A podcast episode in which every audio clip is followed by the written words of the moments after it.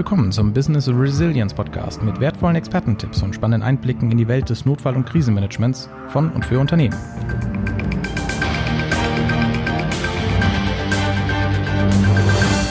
Was ist eigentlich normal? Im deutschen Sprachgebrauch meinen wir damit das Übliche oder das, was sich die allgemeine Meinung als das Übliche oder Richtige vorstellt. Normal bedeutet aber auch der Norm entsprechend oder vorschriftsmäßig. Wenn wir uns hier im Podcast über Resilienz und über Krisenmanagement unterhalten, dann sprechen wir meistens über Zustände, die für ein Unternehmen oder eine Institution alles andere als normal sind. Die Krise ist ein solcher Zustand. Nun aber die spannende Frage, passen Krisen, die also alles andere als normal sind, in eine Norm? Kann man sich mit einer festen, vorgefertigten Struktur überhaupt auf ein unerwartetes, dynamisches Ereignis vorbereiten? Jens von den Berken ist unser Experte für Normen im Business Continuity Management. Er kennt sich mit den passenden Strukturen und den dahinterstehenden Normen aus. Also Jens, herzlich willkommen. Passen Krisen in irgendeine Norm? Die Frage ist ja eher andersrum. Warum sollten sie nicht hineinpassen? Beziehungsweise, warum sollte ich mich als Unternehmen in einer hochdynamischen, für mich unübersichtlichen und vielleicht komplexen Lage nicht an funktionierende und bestehende Strukturen anpassen und diese äh, für meine Bewältigung nutzen? Also ganz klar, ja, es gibt Systeme wie zum Beispiel das Business Continuity und das Notfall- und Krisenmanagement, was auf den Fehlern und den Erfahrungen von anderen beruht und äh, mich in einem Notfall begleiten kann und mir hilft, solche Fehler vielleicht nicht selbst zu begehen. Also wenn man sich als Laie eine Norm vorstellt, dann hat man so dieses 0815-Denken im Kopf. Ne? Also es ist ein Muster, ein, das muss da reinpassen. Ne? Alles andere wäre dann nicht normal. Und so wie man das als Laie jetzt empfindet, ist eine Norm ja ein relativ starres Konstrukt, was äh, ja quasi wie ein, ein Gesetz oder wie ein Regelwerk einen dazu zwingt, sich an die Norm zu halten. Ähm, eine Krise ist alles andere als starr. Die ist äh, hochdynamisch, ähm, meistens auch etwas chaotisch. Und da kann mir eine Norm helfen, mit, ich sag mal, einen Weg zu finden, in einer Krise eine Bewältigungsstrategie zu erarbeiten? Ja, klar. Kurze, knappe Antwort, ja. Aber wie sieht das in der Praxis aus? Also habe ich dann so ein Normen- und Regelhandbuch, was ich zur Hand nehme und sage, ich gehe jetzt auf Seite 1, äh, Punkt 1.1 und sage, Krise ist eingetreten, wen rufe ich an? Das Business Continuity Management ist ja keine Norm für eine Schraube oder einen Bolzen. Mhm. Das heißt, es gibt da keine festen Abmaße, es muss so dick sein und so lang und äh, so standardisiert, sondern der Vorteil an dem Business Continuity Management System, also es ist ein Management-System, was ähm, mir ein Rahmenwerk und ein Fachwerk bietet, um ähm, in Situationen die notwendigen Strukturen so aufzubauen, dass sie auch belastbar sind. Das ist natürlich nur der zweite Schritt. Der erste Schritt ist nämlich im Business Continuity Management, meine Prozesse und mein Unternehmen so aufzustellen, dass ich in solche unerwarteten Notfälle oder krisenhafte Situationen gar nicht erst reinschlitter. Und das Ganze macht man mit Standardverfahren.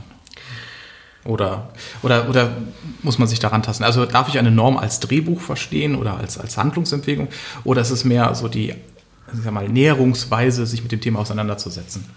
Oh, es gibt da eine sehr schöne Stelle aus einem Film mit vielen Piraten. Ja, ähm, da kommt bestimmt jetzt das Bild äh, von dem Fluch der Karibik raus, wo man äh, sich eher so an Richtlinien hält.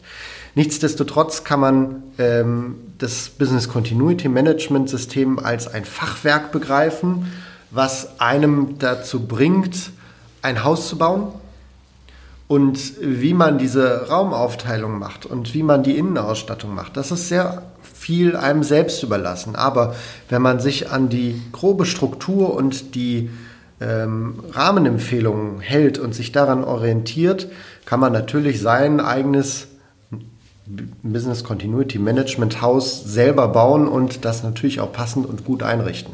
Und am Ende vermutlich auch zertifizieren lassen. Das ist natürlich der letzte Schritt. Ähm, Wobei wir bei vielen Unternehmen sehen, dass die nicht das schöne Papierzertifikat an der Wand haben wollen, sondern ähm, auch die möchten von der Zielrichtung eher, dass es funktioniert und dass man sich im Ernstfall auf dieses System und auf seine Mitarbeiter und auf die gewonnenen und aufgebauten Strukturen verlassen kann, als dass man äh, stumpf auf das Blatt Papier an der Wand verweist. Ich fand das Beispiel mit dem Haus gerade ganz spannend, weil so ein Haus äh, wird ja, ich sag mal, nicht von oben nach unten gebaut, sondern man fängt ja unten am Fundament an. Es gibt äh, ganz verschiedene Räume von der Küche, die ganz andere Anforderungen hat als ein Badezimmer oder ein Schlafzimmer. Wie stellt sich das in, ich sag mal, kann man das übertragen? Kann man das in, ich sag mal, in einem Unternehmen wiederfinden? Ich könnte mir vorstellen, ich sag mal, es gibt verschiedene Abteilungen, die verschiedene Anforderungen haben. Kann man das dann halt auch in diesem Fundament oder Entschuldigung, in diesem Haus des, äh, der Zertifizierung darstellen oder des äh, Business Continuity Managements? Es gibt immer viele Elemente, die sehr ähnlich sind. Jeder Raum hat irgendwie vier Wände und eine Decke und einen Boden. Wenn das nicht so wäre, wird irgendwie was fehlen. Und so ist es auch im Bereich des BCMs. Es gibt immer äh, gewisse Elemente, die sehr ähnlich und sehr gleich sind, ähm, wie zum Beispiel, dass man eine Notfallvorsorgeorganisation aufbaut, wo es Menschen oder Funktionen im Unternehmen gibt, die dafür zuständig sind, Notfallvorsorge zu betreiben. Und es gibt immer einen Part, der eher der reaktive Teil ist, der also erst dann etabliert wird, äh, wenn es zu Ereignissen gekommen ist und der sich dann auf Knopfdruck formiert. Das sind so Elemente, die findet man nahezu überall. Und was man ebenfalls findet, sind die Rahmenbedingungen. Also ich muss erstmal ein Fundament schaffen und die groben Pfeiler meines Hauses aufbauen, um dann hinterher eine Innenausstattung äh, da auch mit reinzubringen. Also ich muss vielleicht eine gewisse Finanzierung ähm, beschreiben, ich muss gewisse Ressourcen freigeben, ich muss bestimmte Risikoanalysen vielleicht auch erstmal durchführen, um überhaupt zu wissen, was kann mich denn alles treffen. Mhm. Also ich stelle mir das beim Hausbau äh, ähnlich vor wie beim Business Continuity Management. Es ist nicht damit getan, in die Bücherei zu gehen oder bei YouTube zu schauen, ob man dort eine Anleitung dafür findet, sondern es geht ja vermutlich um sehr, ja, sehr professionelle äh, Prozesse oder auch um sehr, äh, ja, sehr tiefgründige Prozesse in einem Unternehmen. Du hattest eben gesagt, es geht darum, Geschäftsprozesse zu analysieren und Risiken abzuwägen. Das kann man ja nicht, ich sag mal, mit, mit einem kleinen Spickzettel oder einer Checklist aus dem Internet tun. Notfall- und Krisenmanagement bedingt, dass man sein eigenes Geschäft und die eigenen Geschäftsprozesse so detailliert kennt, dass man auch deren Schwachpunkte und Schwachstellen mhm. kennt. Ähm, ich glaube, jedem von uns ist klar, was alles am Strom hängt. Aber was es für ein Unternehmen wirklich an Auswirkungen hat, wenn dieses Band steht oder wenn dieser Serverstruktur fehlt oder wenn ähm, eine Glasfaserleitung in meinem Werk ähm, ausfällt oder ähnliches. Da muss man sich intensiv für Gedanken machen. Wenn man dann diese Gedanken sich gemacht hat, ein Business Continuity Management aufgestellt hat und, wie du eben sagtest, als letzten Schritt auch dann zertifiziert hat. Ähm, ja, so ein Zertifikat ist immer eine schöne Sache für die, für die Wand, schön in einem goldenen Rahmen. Also wenn der Kunde oder der Vertriebspartner, Lieferant reinkommt, kann man zeigen, ich habe da was. Hat das auch in der Praxis eine Bedeutung, ein solches Zertifikat? Also achten andere Geschäftspartner, Lieferanten darauf, dass sie mit anderen Zertifizierten zusammenarbeiten? Oder ist das im Bereich des Krisenmanagements noch nicht so bekannt wie, ich sage mal, die Qualitätsmanagement äh, und Qualitätssicherungs-ISO-Zertifizierung? Das hängt in unserem europäischen Raum auch ganz stark damit zusammen, dass wir äh, nicht so anfällig sind für Krisen. Ähm, wenn man sich zum Beispiel den südostasischen Raum anschaut, da ist es viel äh, häufiger der Fall, dass man sich zertifizieren lässt und auch mit zertifizierten Partnern zusammenarbeitet, weil dort zum Beispiel durch ähm, Starkregenereignisse, Starkwindereignisse, ähm, Hurricanes, Tornados und äh, allen möglichen anderen äh, Ereignisse äh, natürlich mehr Ereignisse aus dem Bereich der Naturkatastrophen auf einen treffen als Unternehmen. Und ähm, im Bereich der Automobil- Industrie nimmt das jetzt zum Beispiel auch noch etwas mehr Fahrt auf. Es gibt da eine Veränderung in der entsprechenden IATF-Norm, ähm, wo das Business Continuity Management vorher ein Randsatz war, jetzt etwas mehr in den Fokus gerückt ist. Und ich glaube, ähm, dass durch die Ereignisse der letzten fünf, sechs Jahre, nehmen wir jetzt nur mal die Pandemie, ähm, aber auch natürlich Lieferengpässe und äh, ähnliches, dass sich das auch mehr in den in den Fokus drücken wird, weil es äh, einem Unternehmen natürlich Schmerzen bereitet, wenn mein Lieferant nicht liefern kann. Ja, ich meine, das ist ja ein, äh, nicht nur jetzt für den ganzen Betrieb ein Schaden, das ist auch ein Reputationsschaden, wenn man sieht, die Konkurrenz schafft das weiter zu produzieren, man selber hängt da hinterher. Viele Unternehmen haben ja ein Business Continuity Management aufgebaut, vielleicht noch nicht zertifiziert. Welche Tipps würdest du den Unternehmen geben, wenn die sagen, na, ich, ich spiele mit dem Gedanken, mich mal zertifizieren zu lassen? Ja, gibt es dafür einen Fahrplan? Muss man dafür sich extern beraten lassen? Schafft man das auch in-house? Oder braucht es dafür wirklich professionelle Hilfe? Ich glaube, als Unternehmen, das ein eigenes BCM aufgebaut hat, ist es immer mal wieder sinnvoll, vor der Zertifizierung sich mit Menschen auszutauschen, die eine externe Sichtweise haben. Denn die bringen in dieses Notfall- und Krisenmanagement eine externe Sichtweise rein und haben nicht die unternehmenseigenen Scheuklappen und die, die, die, das gesamte Wissen um die innerunternehmerischen, ähm, vielleicht auch bereichsübergreifenden äh, Politiken, wie sich das Unternehmen intern aufstellen möchte. Zum Beispiel, dass, äh, dass das Thema BCM entweder aus einer IT-Abteilung in das Gesamtunternehmen hineinschwappt oder andersrum, auch das haben wir schon gesehen, dass ein Business Continuity Management im Unternehmen aufgebaut wurde, in allen Abteilungen außerhalb, außer der IT.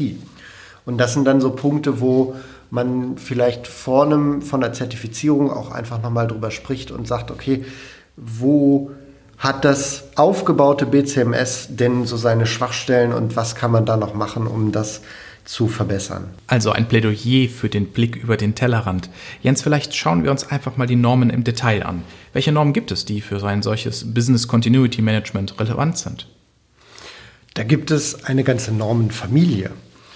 Also vielfältige Normen, die mir helfen, mein Fachwerkhaus auch mit Inhalt zu füllen. Da gibt es natürlich erstmal das Fundament, nämlich die ISO 22301 als das Rahmenwerk, und daneben gibt es aber auch durchaus noch äh, die Normen, die da komplementär zu passen bzw. eingebaut werden sollten. Zum Beispiel die Begriffserklärung oder die Detailnorm zum Thema Business Impact Analyse. Ähm, dann gibt es eine Norm, die sich nur damit beschäftigt, wie ich Tests, Übungen und mein eigenes BCMS bewerten kann, nämlich die ISO 22325. Dann gibt es eine Norm, wie ich die Leitlinie beschreibe und was für Inhalte dort angebracht sind und wie ich die aufbauen sollte. Das heißt, da gibt es vielfältige Detailnormen, die ich je nach Unternehmen und vielleicht auch Aufbau meines BCMS mir ins System hineinnehmen sollte. Und das sind vielfältige Informationen, die auf Experten, Erfahrungen und natürlich auch auf den Erfahrungen der anderen Unternehmen beruhen. Und da ist ein sehr großer Wissensschatz, den ich heben kann, wenn ich möchte.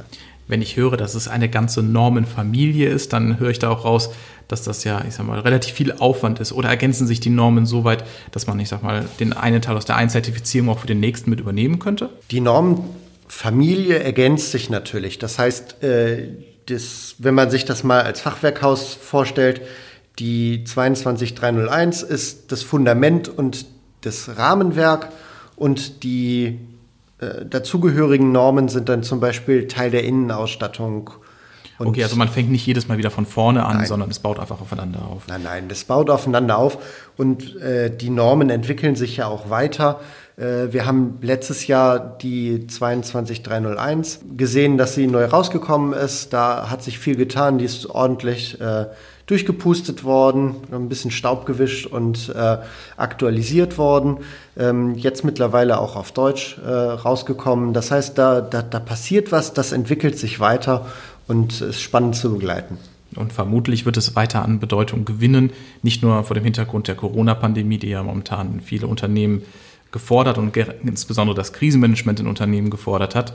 Jens, hast du vielleicht ein, zwei praktische Tipps, wenn jetzt jemand sagt, das interessiert mich, ich möchte mich da weiter informieren, wie ich da den richtigen Zugang zu finde? Ja, die Normen sind ja auf jeden Fall erstmal ein guter Anhaltspunkt. Das heißt, äh, aus äh, Sicht von mir als Maschinenbauer durchaus auch mal ein Plädoyer dafür, mal eine Norm aufzuschlagen und da auch mal reinzugucken. Ähm, dann natürlich gibt es die Möglichkeit, sich zu informieren, was wir zum Beispiel dazu schreiben in unserem Blog Ähm, wir haben zum Beispiel eine, äh, einen Artikel darüber geschrieben, wie man äh, eine Business Impact Analyse aufbaut und da die wichtigsten Punkte nochmal rausgegriffen. Oder wir haben die Normen ähm, mal verglichen, was jetzt den letzten Stand angeht aus dem, aus dem Entwurf 2019 zu der, der vorherigen Norm. Ähm, da gibt es durchaus Möglichkeiten und natürlich hier im Podcast. Wunderbar. Jens van den Bergen, vielen Dank für den spannenden Einblick in die vermeintlich trockene Welt der Normen und der Strukturen. Ganz herzlichen Dank.